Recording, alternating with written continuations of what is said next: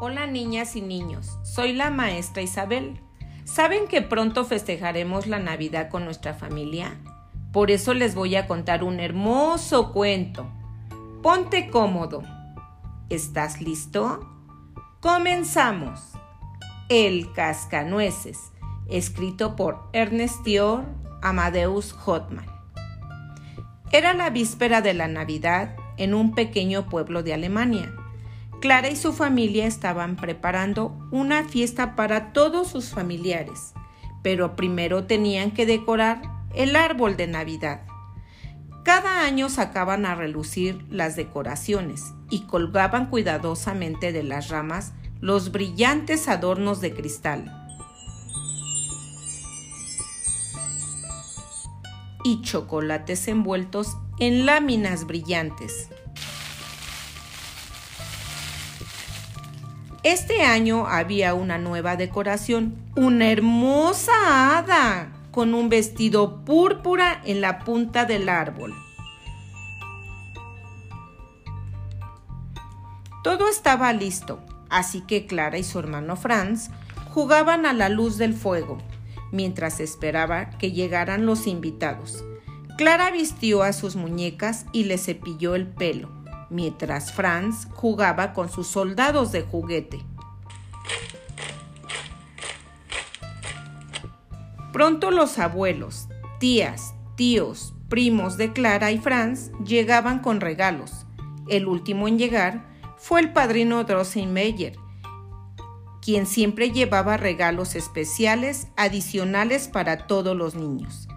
Clara estaba emocionada al ver que el padrino Drosselmeyer le trajo este año de regalo un cascanueces, pero no era un cascanueces ordinario, estaba hecho como un pequeño hombre de madera, vestido con un uniforme rojo y negro. Clara amaba su cascanueces. Franz estaba seguro de que era un soldado y que lo debería tener él. Déjame jugar con él, dijo, mientras trataba de quitárselo a Clara. Pero ella lo sostuvo con fuerza. En la lucha de tira y afloja, salió la pierna del pobre cascanueces.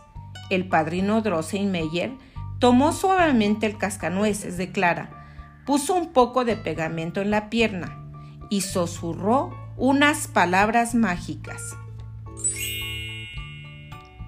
Entonces le dijo a Clara que dejara descansar al cascanueces cerca del fuego.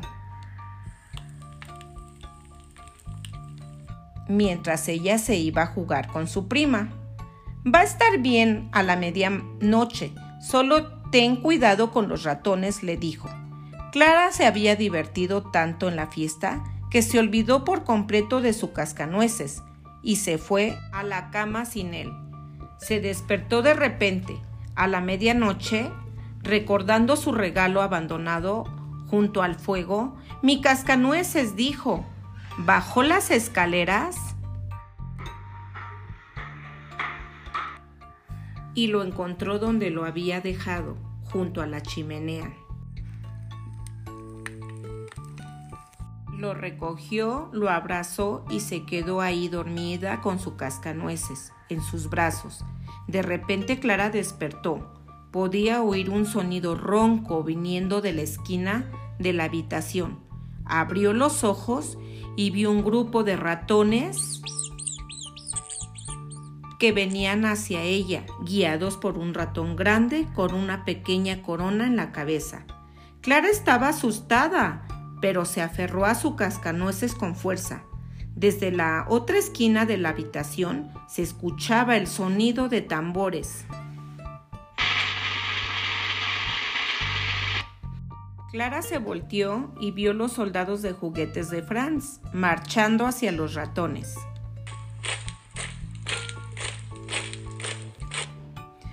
El cascanueces se movió en los brazos de Clara y tomó vida se levantó de un salto y llevó al ejército de soldados de juguetes a la batalla.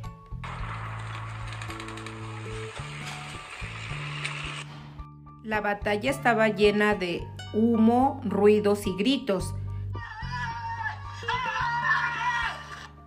Clara no podía ver lo que estaba pasando, pero sabía que su cascanueces no estaba seguro, luchando contra el rey ratón, así que lanzó su zapatilla al rey ratón y él cayó. Todos los ratones huyeron, llevando al rey ratón con ellos. En cuanto Clara volteó hacia su cascanueces, se dio cuenta que había crecido más y parecía un humano. Soy un príncipe, dijo. El ratón había lanzado un hechizo mágico para convertirme en un cascanueces para siempre. Me has rescatado. Clara miró con asombro al príncipe cascanueces. Ven conmigo, le dijo él. Clara y el príncipe cascanueces volaron por arte de magia sobre brillantes paisajes nevados, hasta que llegaron a una isla blanca, brillante de azúcar glass, en donde una hada vestida de púrpura los esperaba. Los he estado esperando, dijo alegremente ella. Llevó a Clara y al príncipe Cascanueces a un gran salón lleno de gente de todo el mundo que estaban bailando y festejando.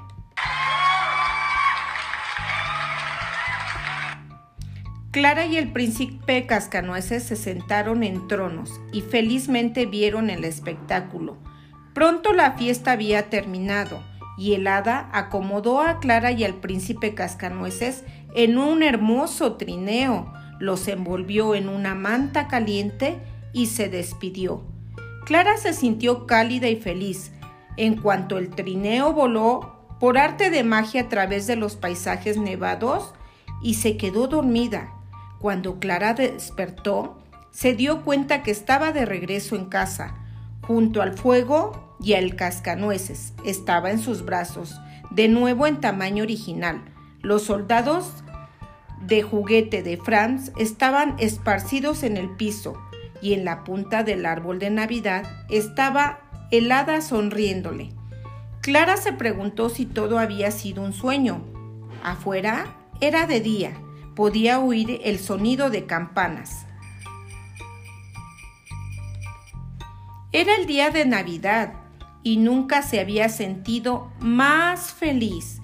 Y colorín colorado, esta historia se ha terminado.